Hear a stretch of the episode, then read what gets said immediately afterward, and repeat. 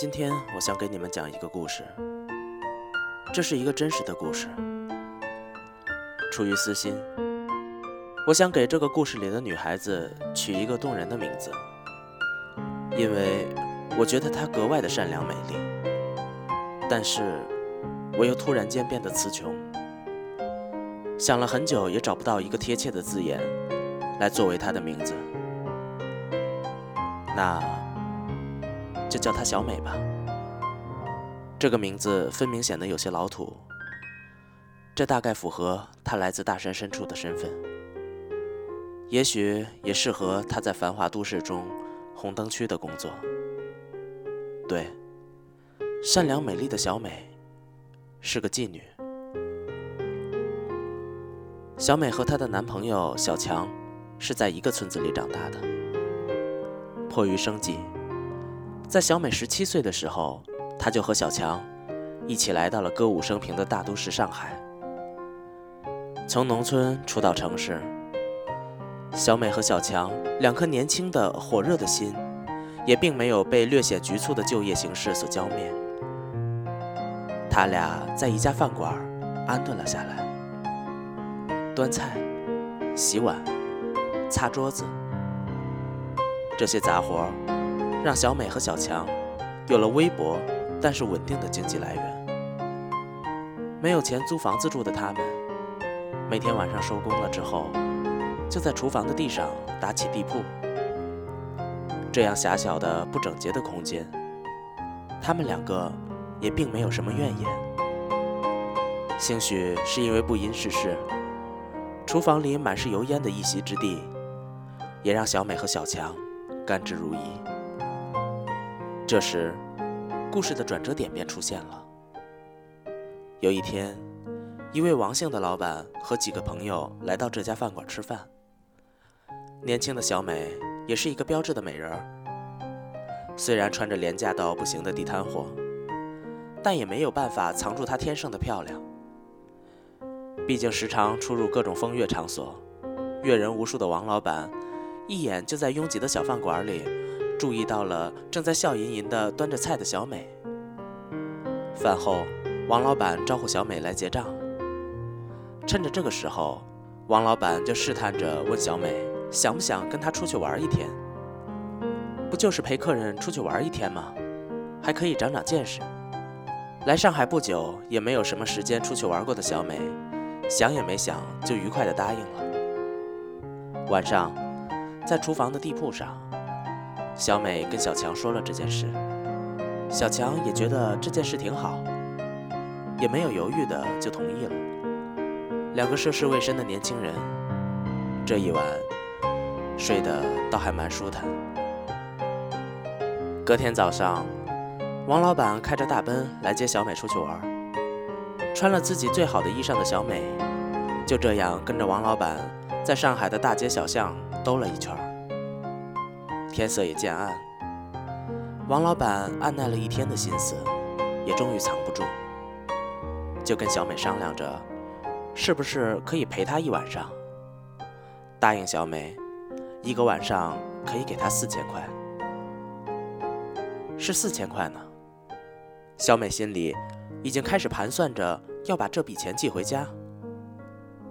小美立刻给小强打了电话，说了这个事情。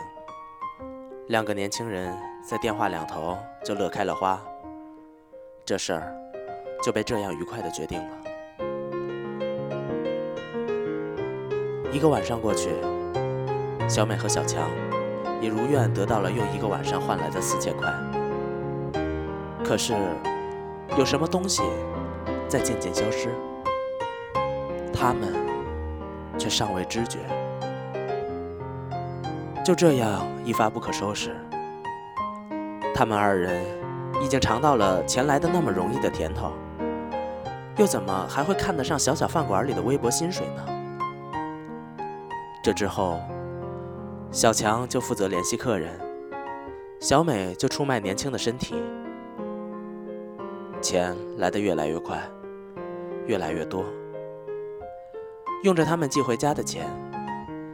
小强家里盖起了三层的新房，小美家里也同样盖起了新房。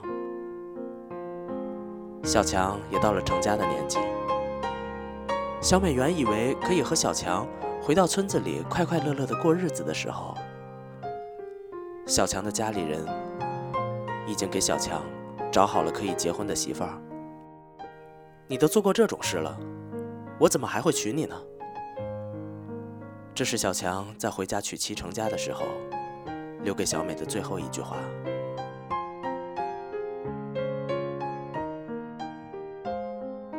你都做过这种事了，你怎么还有脸回家呢？这是小美悲痛欲绝的想要回家的时候，靠着她的不要脸赚来的钱盖了新房的家里人留给她的最后一句话。这是选修课老师给我们讲的这样一个故事。小美是他在大学期间一个偶然的机会中认识的。那个时候啊，我们有一个作业，就是要去听做这些工作的人讲他们的故事。我们就去宾馆找那些塞进门缝的小卡片，也联系过一些人来宾馆。知道我们只是想要聊天听故事的时候，他们表现得十分惊讶。差不多每一次，我们几个同学就和被请来的女孩在简陋的宾馆房间里干坐着，女孩也说不出什么。交作业的时间也越来越近，我们也觉得焦急。就是那个中秋节的晚上，我又试着拨通了小美的电话。小美是我在网上找到的，联系过好多次，她都说没有什么可讲的。可是那次中秋节，她接起电话以后，就给了我一个地址，叫我去她家里，我也就去了。去了之后，发现她的家里已经有了七八个人围在圆桌边上吃着所谓的团圆饭。我也坐在了他们中间，有一搭没一搭的聊。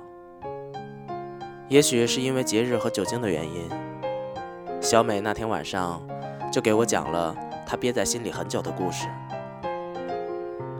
不用猜，你们也知道，那些一起吃饭的人都是干这一行的，有男有女。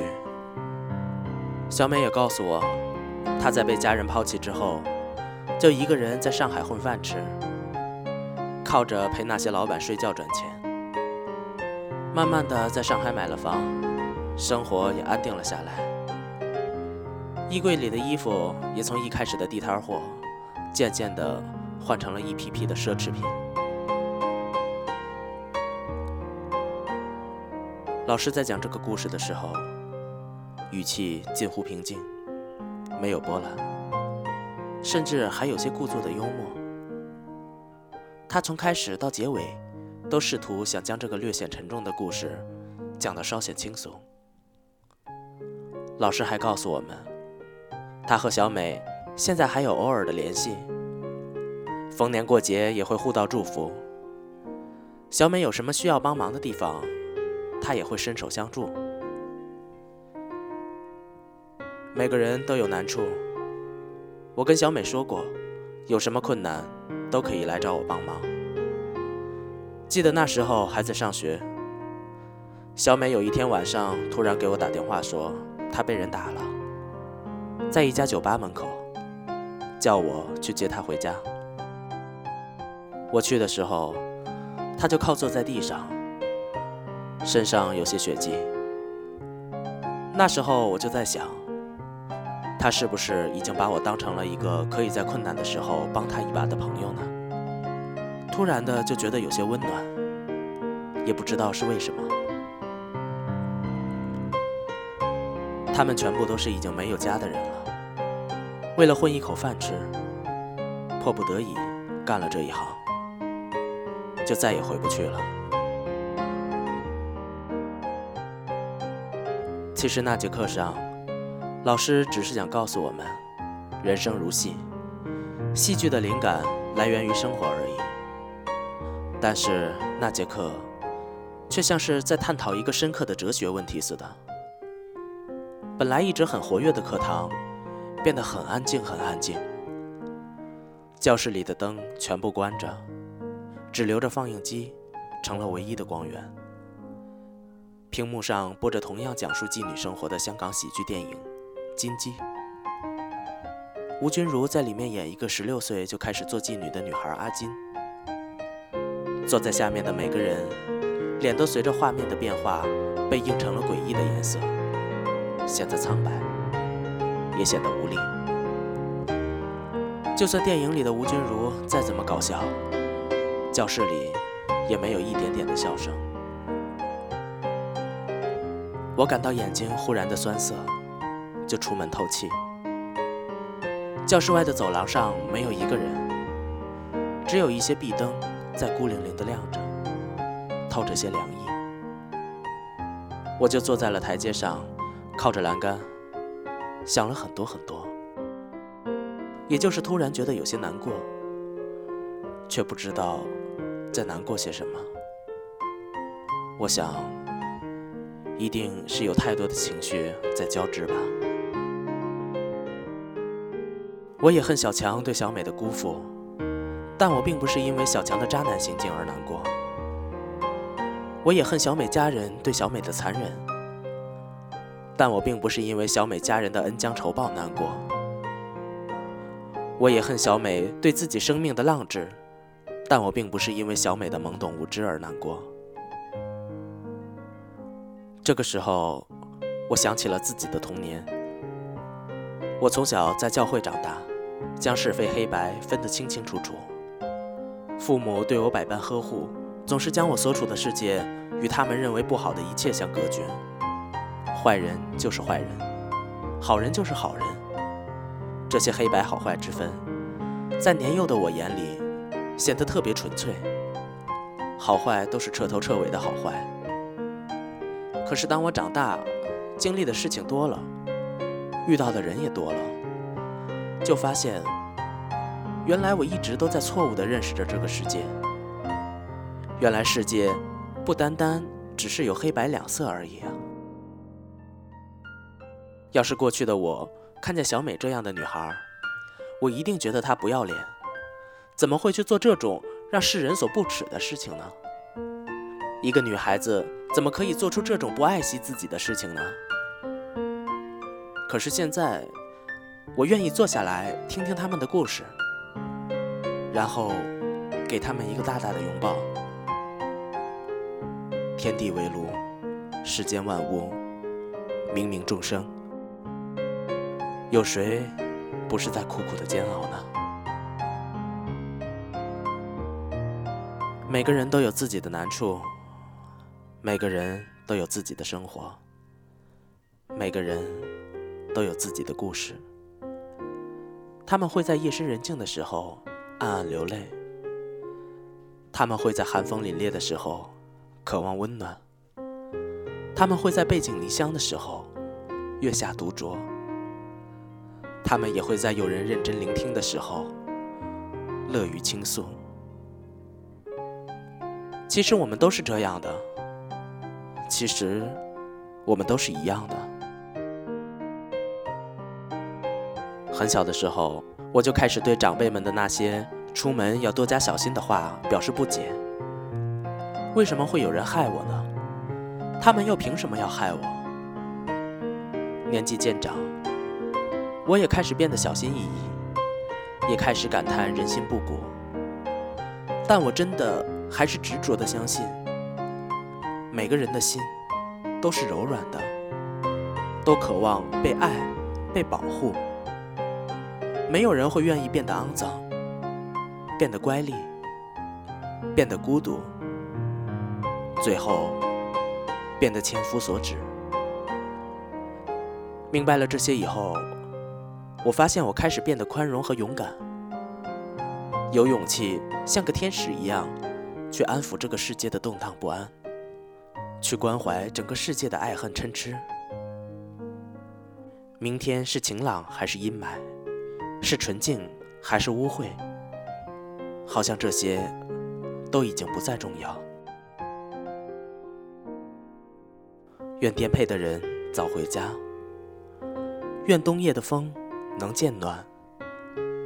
愿你再遇到爱，依然可以温柔而坦白。